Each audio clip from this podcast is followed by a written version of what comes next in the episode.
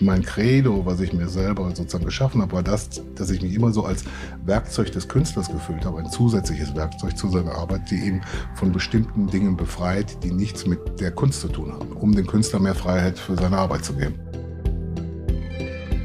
Willkommen bei Die Sucht zu sehen, dem Griesebach-Podcast. Alle zwei Wochen sprechen wir hier mit Menschen, die etwas in der Kunst oder über sie zu sagen haben. Seit vier Jahrzehnten arbeitet Rainer Opoku in der Kunstszene und irgendwie war dabei immer zur richtigen Zeit am richtigen Ort. In den 80ern in Köln, seit den 90ern in Berlin und ansonsten natürlich auch regelmäßig im Rest der Welt. Opoku ist nämlich internationaler Kunstmanager und Agent.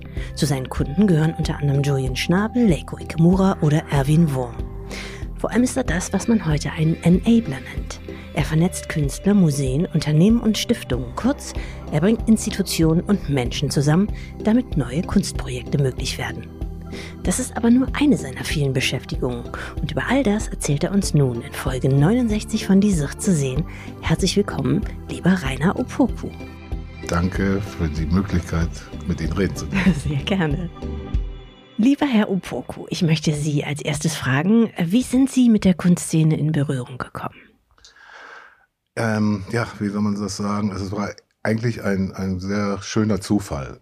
Ich hatte in den 80er Jahren, da war ich 22, ein Café in Köln, das hieß Atomic Café. Das war in der Maastrichter Straße, das war das ehemalige Roxy, das berühmte Roxy, das Künstlercafé. Künstlerbar war das damals noch, vom Haus Gleichenich, wo die ganze 70er Jahre Generation der Kölner Künstler verkehrt hat. Klauke, Bute, Polke, die ganzen Kölner Künstler der 70er Jahre sozusagen. Und dann habe ich diesen Laden übernommen und habe ein Café da reingemacht, was eigentlich auch so eine Kombination war. Oben war ein Café und unten im Keller war ein Sportstudio, weil ich zu der Zeit äh, American Football gespielt habe. Und die ganzen Jungs, mit denen ich das gespielt habe, haben dann unten auch trainiert und haben sich dort getroffen.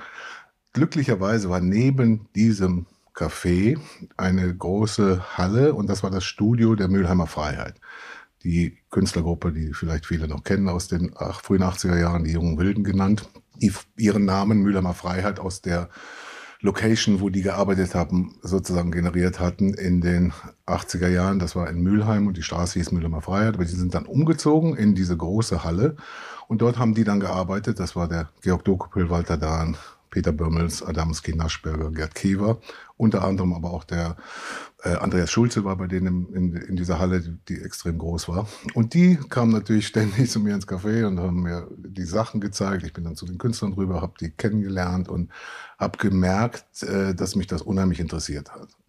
Was daran? Der Kontakt mit denen oder das, was die erzählt haben? Oder was, was hat Sie daran angezogen? Daran hat mich eigentlich äh, angezogen, diese Art von Freiheit, die ich spürte. Ja, also ich habe immer in meinem Leben auch Freiheit war einer der wichtigsten Aspekte in meinem Leben, also freie Entscheidungen, zu sehen, was man machen kann. Mit 22 weiß man natürlich noch nicht alles, aber ich wusste auf jeden Fall, ich wollte nicht das machen, was meine Eltern mir gesagt haben und ich hätte machen tun sollen. Jurist, Arzt, ja, die Sachen. Genau, ja. die klassischen mhm. Dinge. Und deshalb habe ich eben mit 18 schon sozusagen mein erstes eigenes Lokal gemacht. Und das war dann sozusagen mein zweites, nachdem ich das dann auch äh, aufgegeben hatte. Das erste habe ich das andere gemacht und war so in so einer Zwischenphase. Also ich muss sagen, ich habe keine Ahnung von Kunst gehabt. Ich habe mich wenig mit Kunst beschäftigt. Beuys und Warhol, das war das Äußerste, was ich kannte zu der Zeit. Weil man einfach in Köln wusste, oder mitgekriegt hat, wer die sind oder dass die jemand sind. Noch nicht mal. Also ich kannte die damals auch nicht als Müllheimer Frei. Die waren sozusagen auch noch in ihrer ersten Phase. Die große erste Ausstellung bei Paul Menz äh, war gerade vorbei und es ging, glaube ich, so ein bisschen erst los, dass die eine gewisse Öffentlichkeit bekamen. Und ähm, der Georg Dokopil hat mir als Mensch sehr gut gefallen und der hat mich dann auch angesprochen und gesagt, willst du nicht für mich arbeiten? Ich brauche einen Assistenten oder jemand, der sich bei mir im Studio kümmert, die Leinwände ausspannt und mir hilft. Ich schaffe das alles nicht mehr. Ja. Aber jetzt hatten Sie ja das Café oder die Bar. Ja, und da habe ich gedacht, ach, warum nicht? Und habe hab die Bar verkauft, habe jemanden gefunden, der sogar noch viel Geld bezahlt hat. Und das lief eigentlich ganz gut, weil ich war, aber ich war einfach äh, abenteuerlustig und, und äh, neugierig. Ja, und ähm, habe sozusagen dann angefangen mit dem Georg zu arbeiten. Er ist dann umgezogen in ein anderes Studio, in den Klapperhof. Und habe mit dem Georg Dokopil wirklich sozusagen meinen Einstieg in die Kunst bekommen. Er hat, wir haben sehr viele Gespräche geführt, wir waren in Museen. Ich habe im Grunde die beste Schule durchgemacht, um Kunst äh, zu verstehen und was Künstler machen über diesen Weg. Weil es ist eine andere Sache, wenn man das theoretisch an der Akademie lernt oder wenn man es äh, sozusagen hands-on mit den Künstlern erlebt. Also wie die Bilder entstehen, oder welche Gedankengänge hat ein Künstler, bevor er ein Bild anfängt. Ja, und diese Haltung der Mülheimer Freiheit bzw. der jungen Wilden war eine sehr in einer gewissen Weise vielleicht provozierend, aber auch eine Art schnodderige Haltung. Ja, die haben eigentlich immer gegen alles gearbeitet, aber mit einem gewissen Witz und mit einem Humor, der mir sehr gefallen hat. Und so bin ich im Grunde zur Kunst gekommen. Welchen Stellenwert hatte Köln damals in, in der Kunstszene? Also Köln war sozusagen das Epizentrum in Europa und auf der anderen Seite gab es New York und da gab es auch einen regen Austausch. Denn zu dieser Zeit waren eben auch Künstler dann in Deutschland wie Donald Batchelor, der ein guter Freund von Dokopil war und ein sehr enger Freund von mir auch wurde. George Kondo kam nach Deutschland, den haben wir dann sozusagen in Deutschland seine ersten Kontakte zu Monika gemacht, Monika Sprüht und dann hat Monika ihn äh, auch ins Programm aufgenommen. Wir haben ihm äh, sozusagen die Starthilfe gegeben in Köln und eine Wohnung gefunden und, und der hat ein paar Jahre in Köln auch gelebt, äh, dann in den Kanarischen Inseln es gab sehr viele Sammler, große Sammler aus New York. Die Rebels habe ich da kennengelernt, weil die immer auf Tour sozusagen in Deutschland waren, um Künstler zu sehen und, und kennenzulernen. Toni Schafrasi war da und Elaine Denheiser, auch eine große Sammlerin aus der Zeit. Also es gab diesen Austausch zwischen Köln und New York. Das war sozusagen die Achse, die man heute weiterfassen müsste. Heute wäre es eben London. Äh, und natürlich auch Paris hat einen ganz anderen Stellenwert bekommen in Europa und Berlin. Aber damals gab es eigentlich nur Köln und New York, wo wirklich auch ein großer Austausch zwischen den Künstlern herrschte. Mhm. Jetzt haben Sie schon gesagt, Sie haben vor allem mit den jungen Wilden zu tun gehabt, auf die sich der Kunsthandel in Köln ja wahrscheinlich damals auch vor allem konzentrierte. Ja, es gab natürlich dann noch diese amerikanische Achse. Da kam dann eben äh, über diese Verbindung eben auch äh, der Christopher Wool, der äh, Julian Schnabel, Jeff Koons, die waren dann natürlich auch alle in diesem Austausch durch die Galerien äh, mit Köln verbunden. Aber auch da gab es natürlich dann noch die äh, andere Bewegung oder die zwei anderen, die Berliner mit Fetting, Salome äh, und äh, Hödecke, die Gruppe.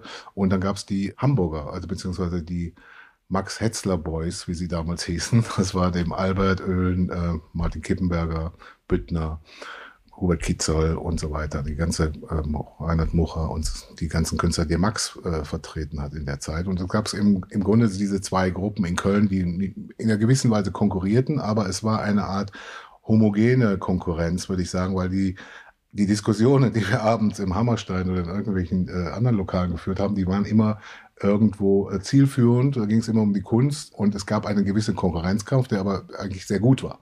Und muss man sich das so vorstellen, dass Sie damals wahrscheinlich mittlerweile 23, 24 noch vor allem zugehört haben oder haben Sie ja, schon? Das muss man, äh, die, bestimmt die ersten zwei, zwei, drei Jahre, aber es war so, dass ich das schon sehr schnell integriert war, zumal es auch der, der, der Martin Kippenberger, der mir auch ein sehr, sehr enger Freund war und der immer irgendwo neidisch auf den Dokupil war, dass er so einen Assistenten hatte wie mich und wollte mich sozusagen dann immer abwerben. Äh, aber ich habe mir gedacht, ich kann das nur erstmal vereinen, beziehungsweise dann kam noch ein, ein holländischer Künstler dazu, Rob Scholte, für diese beiden Künstler habe ich dann später, als es über diese Assistenztätigkeit hinausging, als Agent gearbeitet. Das war ein neues Berufsbild in der Zeit. Das gab es eben nicht einen Künstleragenten. Es gab einen Musikagenten oder einen Schauspielagenten. Aber das war etwas Neues. Also, dass jemand da ist, der sich nur um den Künstler kümmert und um dessen Belange im Bezug auf seine Arbeit, auf seine Steuern, auf seine Ausstellungen, auf seine Projekte, auf die Produktion von Büchern oder was auch immer. Also meine, mein Credo, was ich mir selber sozusagen geschaffen habe, war das, dass ich mich immer so als Werkzeug des Künstlers gefühlt habe, ein zusätzliches Werkzeug zu seiner Arbeit, die ihn von bestimmten Dingen befreit, die nichts mit der Kunst zu tun haben.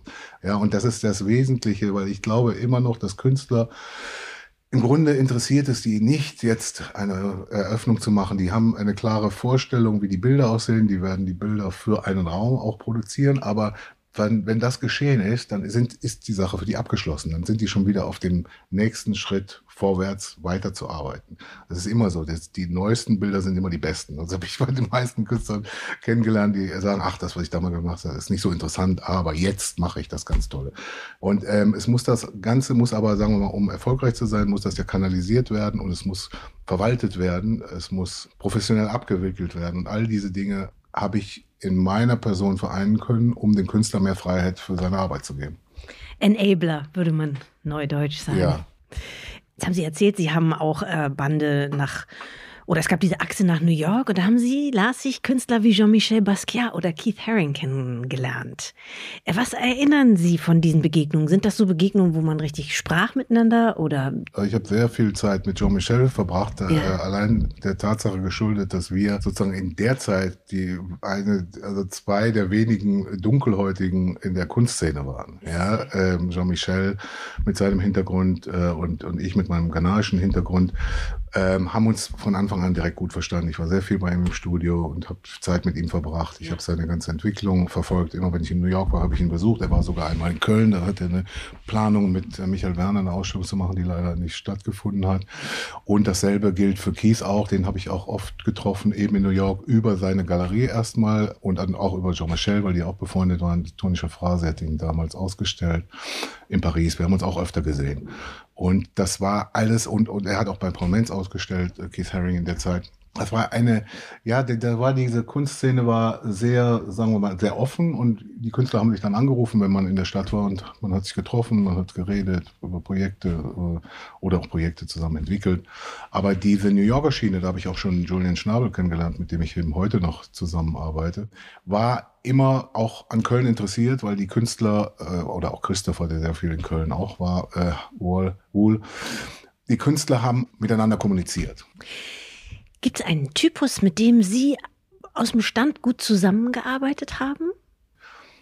Ähm, ich würde sagen, also ich habe mit so sehr vielen Künstlern zusammengearbeitet, aber immer äh, war es für mich wichtig, den Künstler erst kennenzulernen oder ich habe über den Künstler das Werk kennengelernt, würde ich mal sagen, so rum. Ja, ich habe jetzt nicht danach gesucht, den und den kennenzulernen, sondern es hat sich irgendwie immer zufällig ergeben und glücklicherweise waren das immer interessante Künstler. Also ich kann nicht sagen, dass ich da sozusagen anders vorgegangen wäre. Ja. Sagt man ja äh, ihnen nach, ist natürlich sehr pauschal und nicht auf jeden zutreffend, aber dass manche eben schwierig sind oder dass man speziell mit ihnen umgehen muss.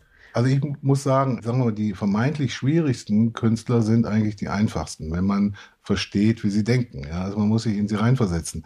Man muss auch, sagen wir mal, das Wesentliche ist, man muss sich erstmal selber ein bisschen zurücknehmen, um dem anderen, um dem Künstler den Raum zu geben, um sich zu erklären. Ja, und das ist ja bei jedem Menschen so. Also ich würde meine, mich, mich so schon einschätzen, dass ich gut zuhören kann und dann kein Blödsinn rede.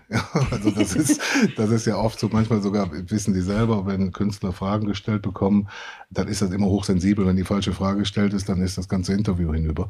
Und äh, da muss man, denke ich, einfach sich mal zurücknehmen und äh, sich den Menschen vor Augen halten und dann das Werk und dann kriegt man auch bei den schwierigsten einen Einstieg. Also wichtig ist, wenn man der Meinung ist, oder man muss auch seine Meinung haben, wenn, wenn etwas schlecht ist für den Künstler oder wenn er eine schlechte Entscheidung trifft, dann muss man auch die, diese Veränderung ihm so nahe bringen, dass er es auch versteht, ja, weil es besser für ihn ist. Ja, man kann dem Künstler nicht ins Werk reinreden, aber man kann sagen, stell doch besser diese Bilder dort aus oder ändere doch mal das Format, weil das in dem Raum nicht funktioniert. Aber die meisten wissen schon genau, wie, wie, wie eine Ausstellung aussehen muss, wenn sie die machen. Ist das schon immer so gewesen? Sie sind ja jetzt seit vier Jahrzehnten in der Kunstszene tätig. Was hat sich da eigentlich verändert? Also brauchen die Künstler heute mehr Beratung, weniger, andere? Wie ist das? Ich glaube, die, die, sagen wir mal, die in dem Bereich oder in der Liga, wo ich mich bewege, den Künstlern braucht man heute nichts, nichts mehr zu sagen, wie was funktioniert. Den muss man eigentlich nur Arbeit abnehmen und die brauchen vertrauenswürdige Partner, mit denen sie arbeiten können, wo sie wissen, dass es so gemacht wird, wie sie sich vorstellen. Mhm.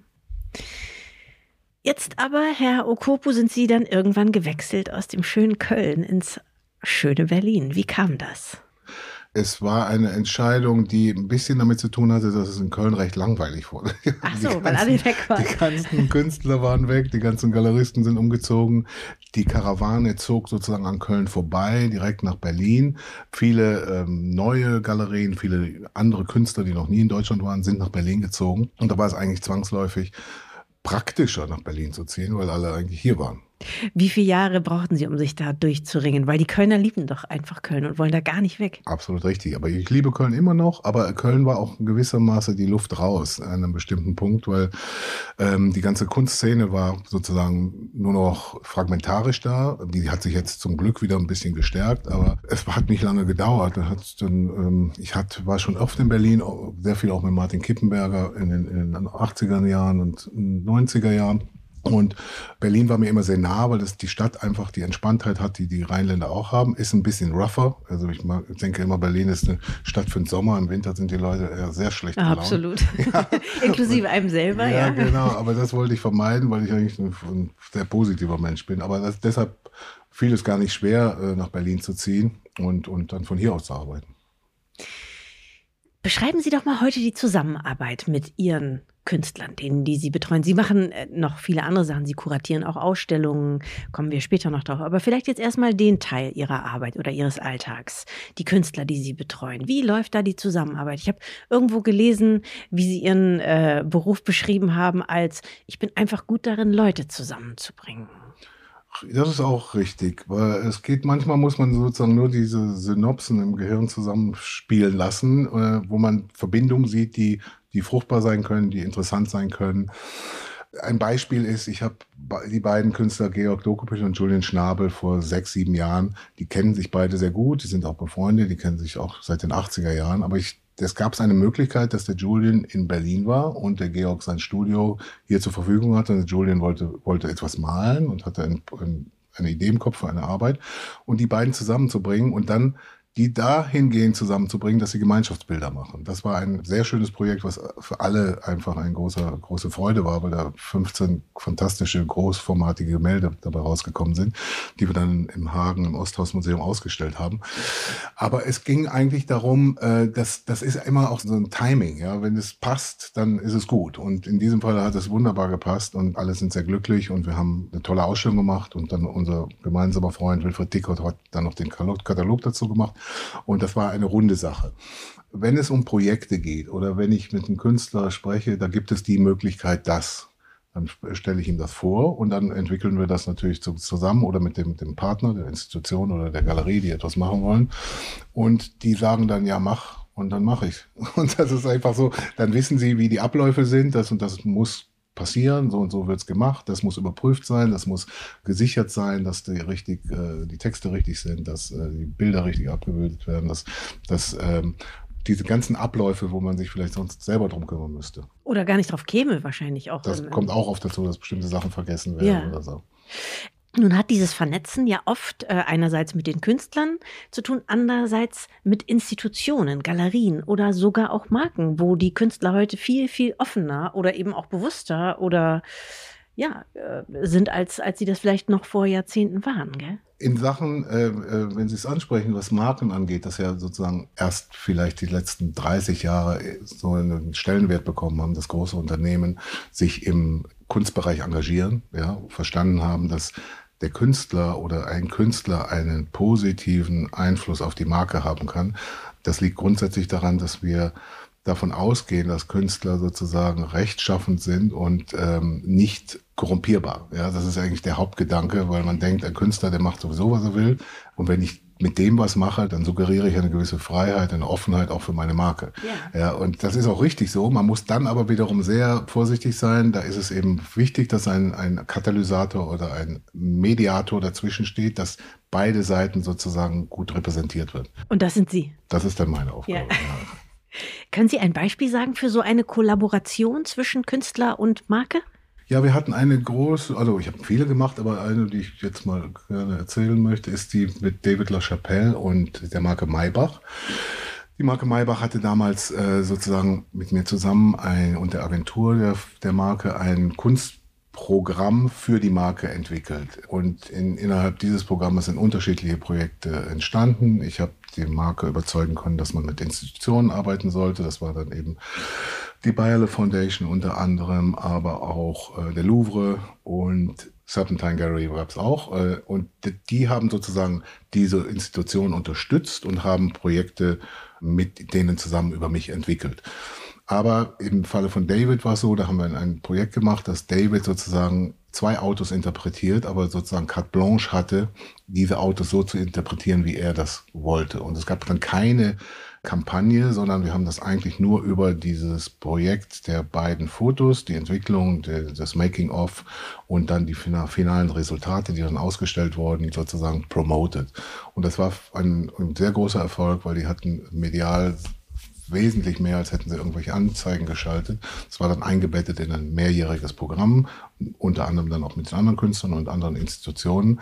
Es war so eine Art Win-Win-Situation. Also für mich ist in erster Linie, also wenn ich äh, Sachen mache, ich möchte immer, dass beide Seiten zufrieden sind. Ja, aber äh, das habe ich zum Beispiel in Japan gelernt. Ich habe da ein großes Projekt mit dem Rob Scholte gehabt, der einen 800 Quadratmeter Wandfläche in einem es war, man kann es nicht Vergnügungspark nennen, man kann es einen, ähm, einen Themenpark nennen. Da wurde äh, Holland gefeiert in diesem Themenpark mit Grachten und mit äh, holländischen Spezialitäten und Gebäude wurden nachgebaut. Die haben das, äh, den Palast von der holländischen Königin eins zu eins nachgebaut. Innerhalb dieses Palastes gab es dann Ausstellungen und diesen Kuppelsaal hat der Rob Scholte mit acht Assistenten über vier Jahre äh, ausgemalt. Ja, das war ein wahnsinnig großes Projekt für ihn damals.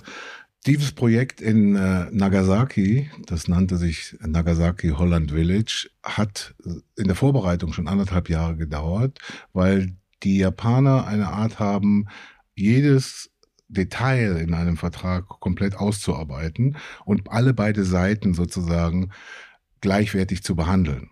Das ist so eine Haltung, die ich darf, da war ich auch erst äh, 27, 26, 27, äh, als wir dieses Projekt gemacht haben und ich war sozusagen im Lead bei diesem Projekt schon und habe da gemerkt, dass man eben, wenn man alle Unwegsamkeiten aus dem Weg geschaffen hat für, für ein Geschäft oder äh, für eine, Vereinbarung oder für ein Projekt, dass beide Seiten sozusagen gleiche Rechte bekommen und nicht, wie es oft in amerikanischen äh, Verträgen ist, dass immer eine Seite gewinnen muss. Ja, und das fand ich sehr symptomatisch, weil das liegt mir auch mehr und es kommt auch meiner Rolle wird es gerechter, weil äh, wenn man als Mittler dazwischen ist, muss man beide Seiten sehen, auch wenn man für die eine Seite arbeitet. Ja, und das äh, denke ich ist eine wichtige Voraussetzung, wie, wie ich meine Geschäfte mache. Ja, die richtigen Leute zusammenbringen. Ähm, gerade kommen Sie ja von der Art Basel.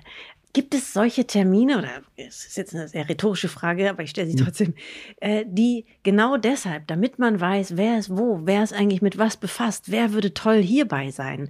Welche Termine sind bei Ihnen, welche charakterisieren Ihr Jahr? Wo müssen Sie hin? Äh, mittlerweile sind es weniger geworden, weil ich habe es ja schon vielleicht 30 Jahre exzessiv betrieben, überall dabei zu sein, zumindest mal hinzugehen zu bestimmten Eröffnungen von Künstlern in, in großen Institutionen oder auch in Galerien oder auf bestimmte Messen. Ja, da gibt es ja mittlerweile so viele Messetermine, dass man wirklich selektiv sein muss.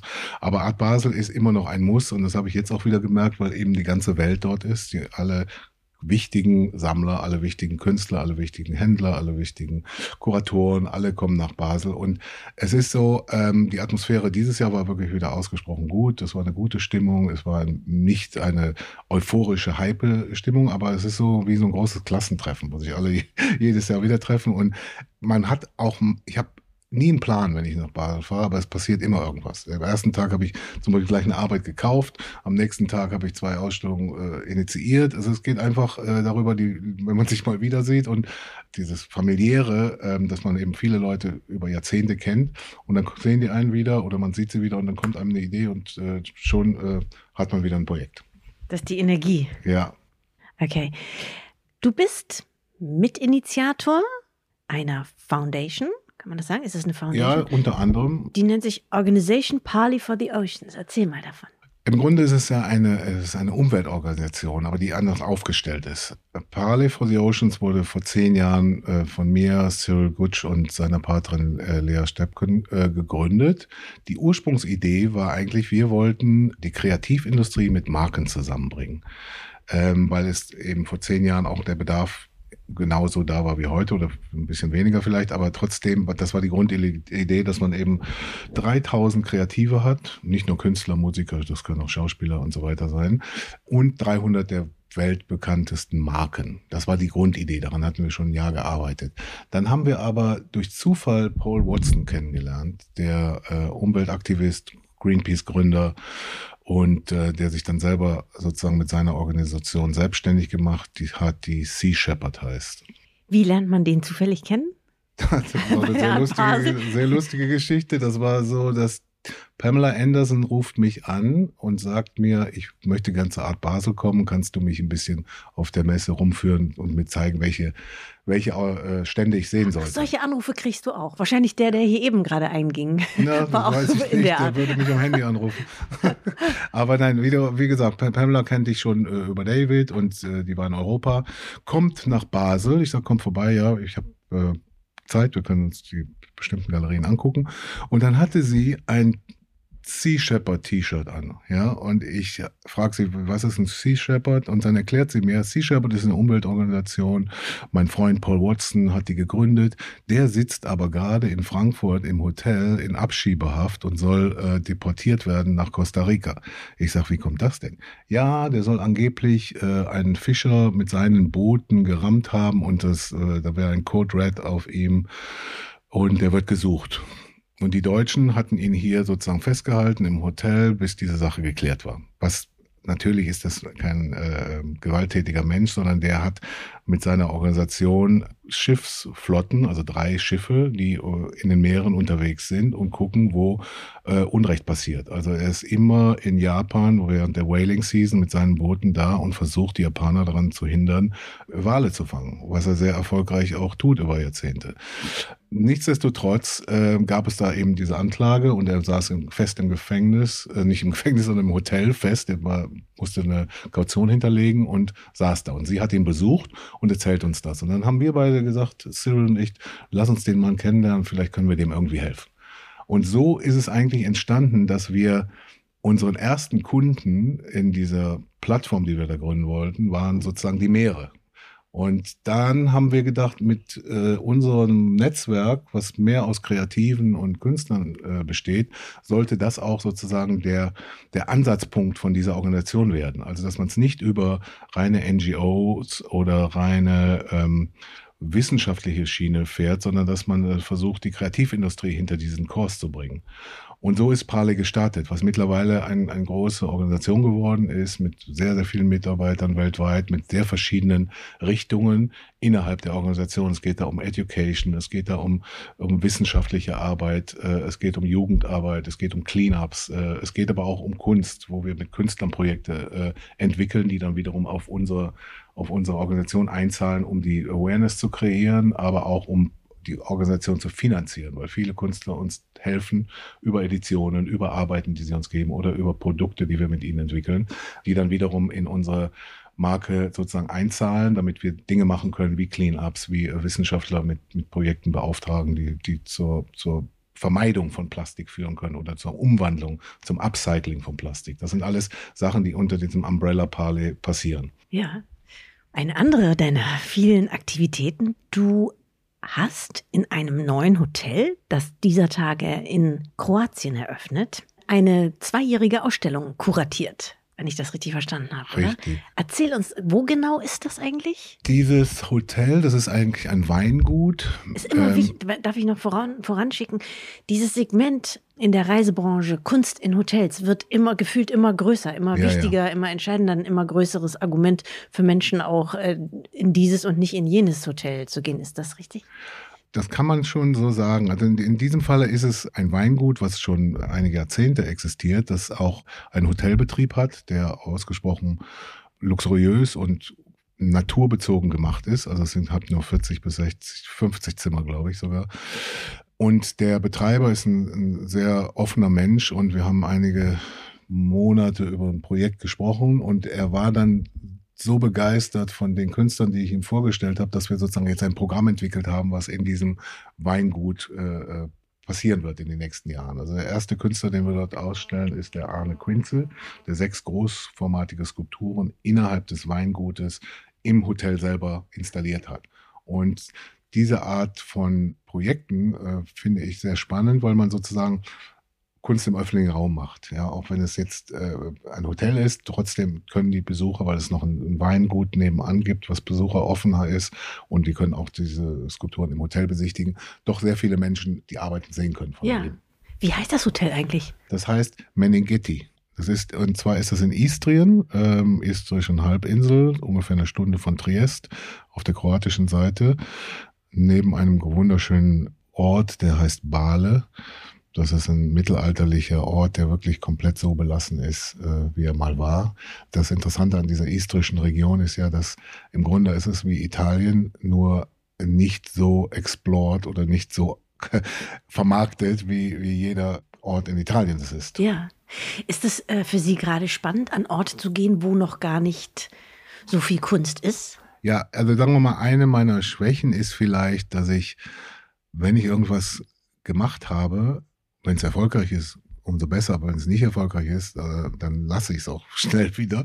Aber ich habe äh, sozusagen, wenn irgendwas funktioniert, dann langweilt es mich meist schon. Und dann bin ich irgendwie immer auf der Suche nach neuen Herausforderungen. Und wir haben sozusagen jetzt eine Herausforderung uns geschaffen äh, in Istrien, meine Frau und ich, indem wir ein Buchprojekt vor zwei Jahren begonnen haben über die Inselgruppe Brioni.